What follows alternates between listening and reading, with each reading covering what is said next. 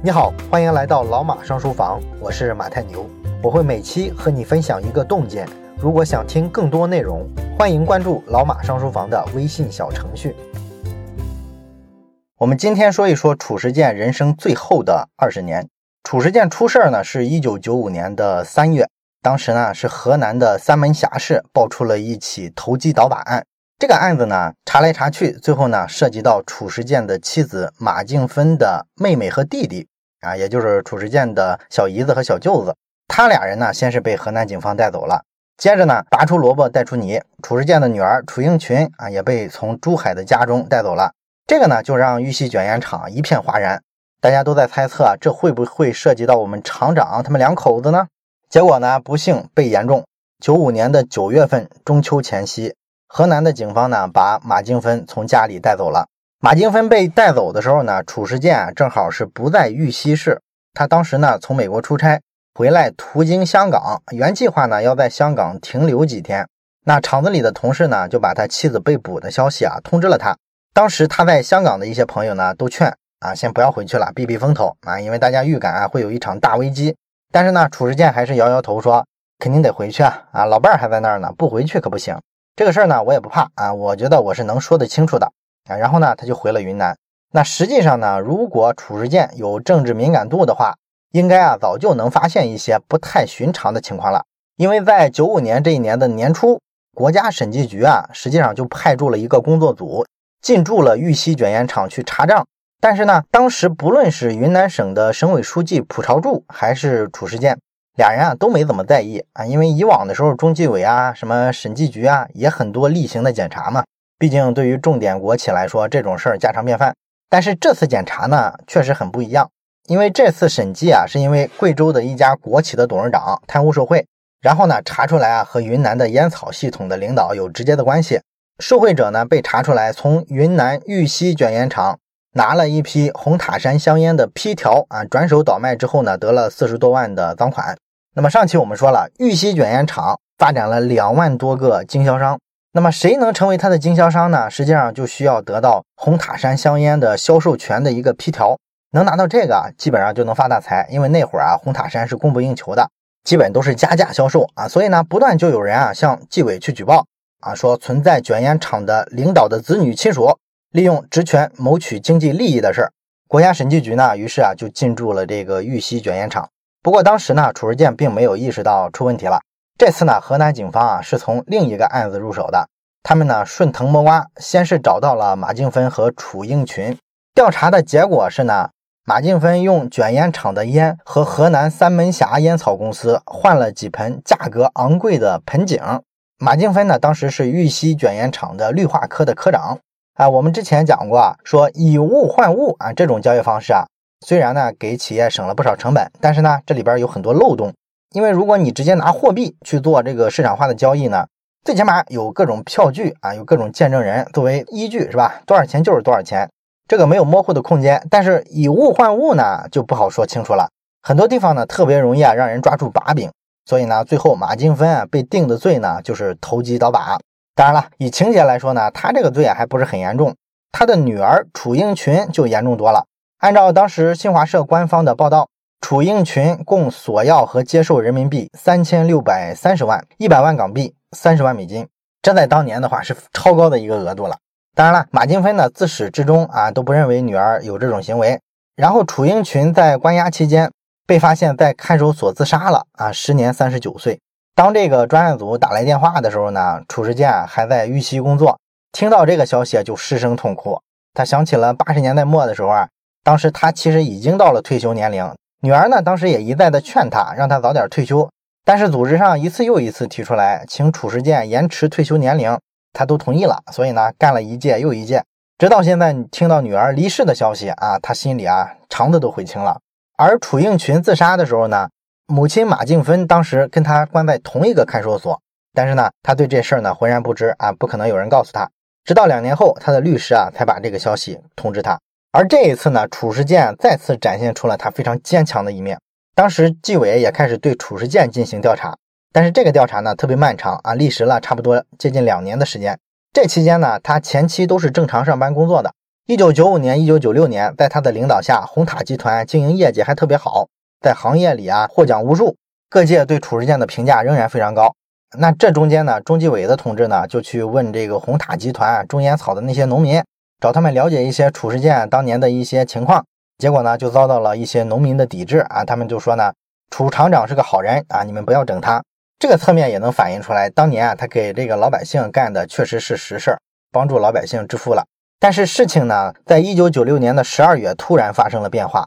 这个月突然传出了一条爆炸性的新闻：褚时健逃亡出境的时候被抓了。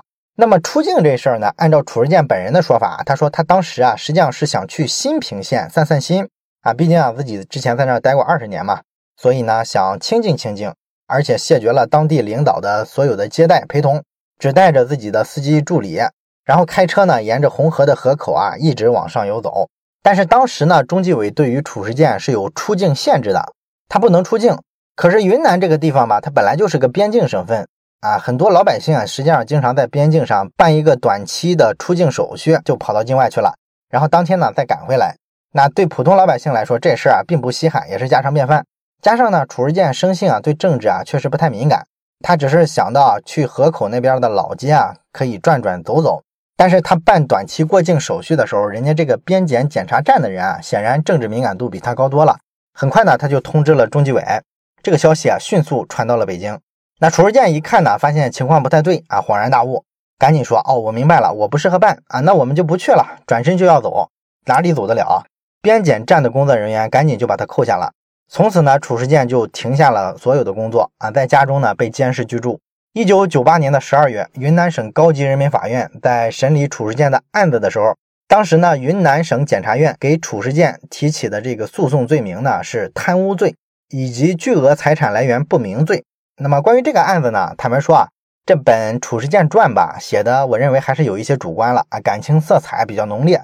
整体的一个基调呢，就是对案子的事实部分淡化、轻描淡写，然后主要是替褚家人呢喊冤。啊，甚至在谈到马静芬的案子的时候，他把这个案子啊定性是说结论先行啊，先定了罪，然后去找证据。我不知道作者这么讲啊有没有依据，但是就褚时健这个案子来说，证据其实是比较确凿的。我看过云南省高级人民法院的判决书，检方提出的这两项罪名来源不明的这个巨额财产呢，经查大概有四百多万。《褚时健传》这本书里啊，引述褚时健的说法啊，说。他呢，当时有几个香港的商人朋友啊，到他家之后啊，发现他家实在是太寒酸了，所以呢，就赠送了他一些钱，差不多呢有四百多万人民币。褚时健认为呢，自己跟这几个人啊，也从来没有什么利益往来，所以呢，他们送的这个钱吧，就不属于利益输送，属于朋友间的正常往来，所以就没有拒绝。但是这个判决书中呢，法院认为呢，褚时健后续呢，啊，没能说出啊具体哪几个朋友的名字。以及当时汇款往来的这些相关的账号信息都无法提供，所以呢，法院没法采信他的说法。至于贪污罪呢，检方当时给出的证据呢是两笔钱，一笔呢是三百多万美金。当时呢，褚时健跟公司的另外两个人啊，把这笔钱啊私分了。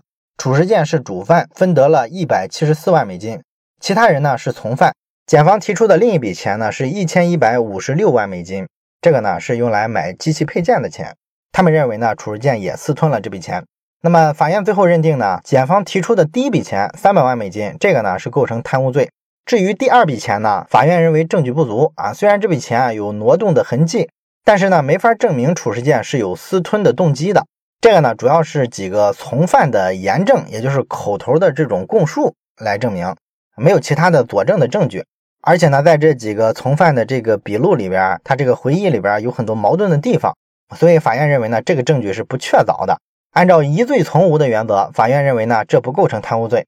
那么从判决书上看，其实云南省高院对于案件的证据部分还是非常审慎的，证据量可以说是经得起推敲的。但是不管是当时啊，还是后来的舆论，主流的意见呢，都是在表达对于褚时健的同情。大家都会强调一件事儿，就是他是国企的领导啊，为国家做出了巨大的贡献，但是呢，没有获得应有的待遇和回报。那这本书里其实也举了一些例子，比如说说褚时健干了十七年的卷烟厂的一把手，拿到的收入呢只有八十多万，算下来呢平均每年啊也就是四万多块钱。而这十七年里啊，他让卷烟厂的产量增长了接近十倍，这个呢给国家创造了九百多亿的利税，所以前后一对比呢，你发现这是不公平的、不平衡的。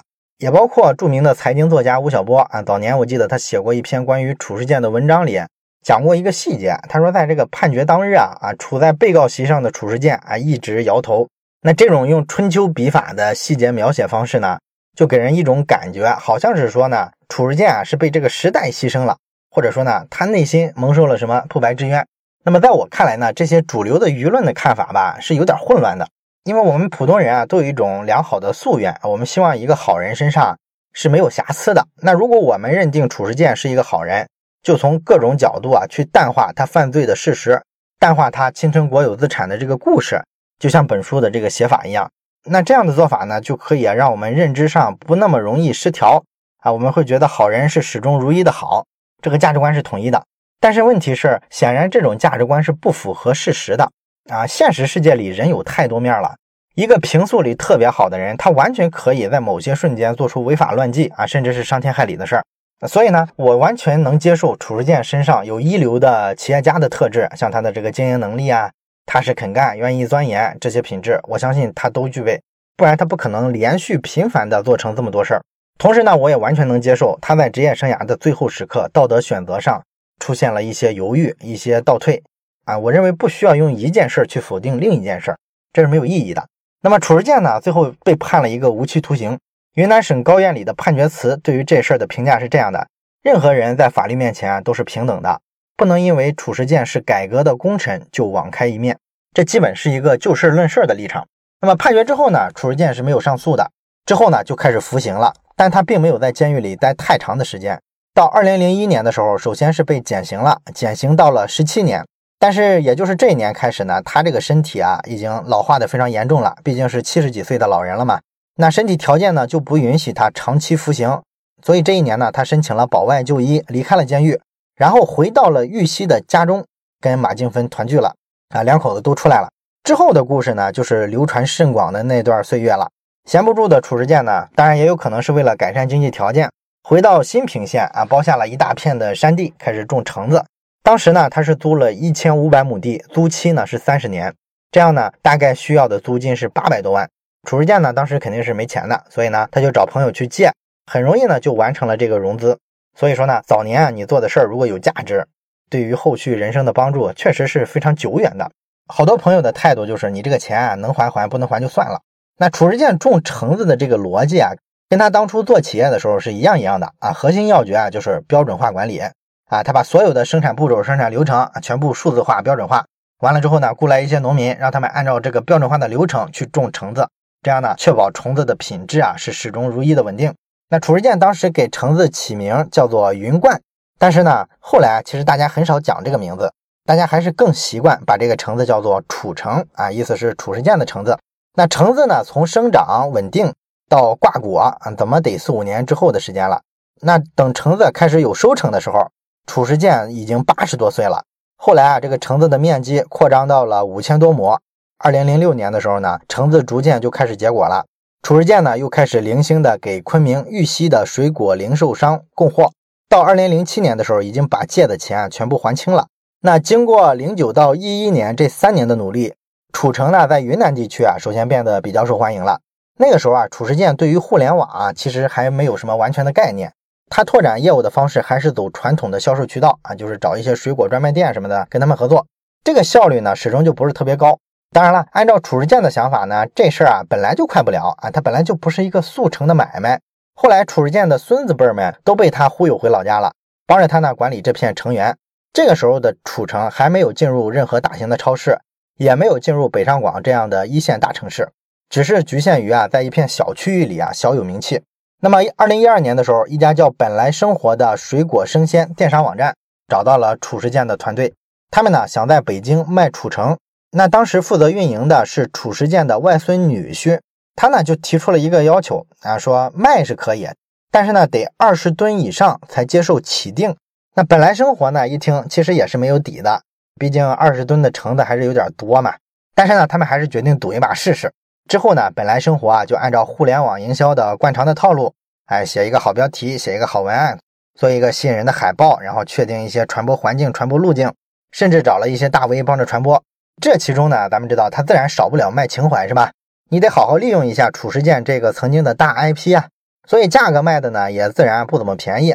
质量最高的褚橙，当时一箱大概是五公斤，这个呢要卖一百四十八块钱。但是没想到的是啥呢？就是上线五分钟，居然就卖出了八百多箱橙子。这个服务器啊一度被挤爆了，二十吨褚橙最终呢只用了三天全部卖完了啊！人们呢就把这个褚橙啊称为是励志橙，因为背后呢有褚老爷子八十多岁还能东山再起的这个故事啊当背书，再加上呢口感也确实不错。所以呢，这款橙子啊，就成了当年的网红橙啊，成了爆款。到了二零一三年的时候呢，本来生活加大了预订量，预定了一千五百吨的褚橙，居然呢，只在五十天里就全部卖光了。这时候呢，褚橙啊，算是名满天下了。此后呢，褚老的身体就比较恶化了，他本人呢，一直跟这种每况愈下的健康状况做斗争。到二零一九年春天去世的时候呢，终年是九十一岁。这个呢，就是褚时健这个人的传奇的一生。那么最后呢，我讲几句我的评论吧。估计大家都有自己的想法，你可以在留言区啊，一会儿也写一写。那么楚老这一生呢，在我这样的普通人看来还是比较羡慕的啊，因为他活在一个大时代，而且呢，他没有选择过小日子。你看他走的每一步啊，其实都赶上了时代变化的脉搏啊，像什么抗日啊、解放战争啊、土改啊、阶级斗争、改革开放、什么国企改制，哪怕改革开放之后啊，他作为第一波贪腐的问题被抓出来，也是踩在点儿上了，是吧？虽然这个不是个好事儿。那么出狱之后呢，他还赶上了咱们二十一世纪啊中国的这个创业潮，在人生最后的几年里，他居然还玩了一把互联网 IP 营销。所以呢，不管好的坏的，他能赶上的这些重大节点都赶上了。那么在我眼里呢，这个才叫完美的人生啊！你生下来就含着金汤匙，然后呢一路走的特别平顺，最后事儿做的特别成功的那类人，我反而没有那么强烈的羡慕他们啊，因为那听上去吧就不太真实。没有波折啊，不犯大错误，没有大起大落的人物故事啊，是味同嚼蜡的。这是我的一个看法，也欢迎你写下你的看法。关于《褚时健》这本书呢，咱们就讲到这儿。感谢你的收听，下期节目再见。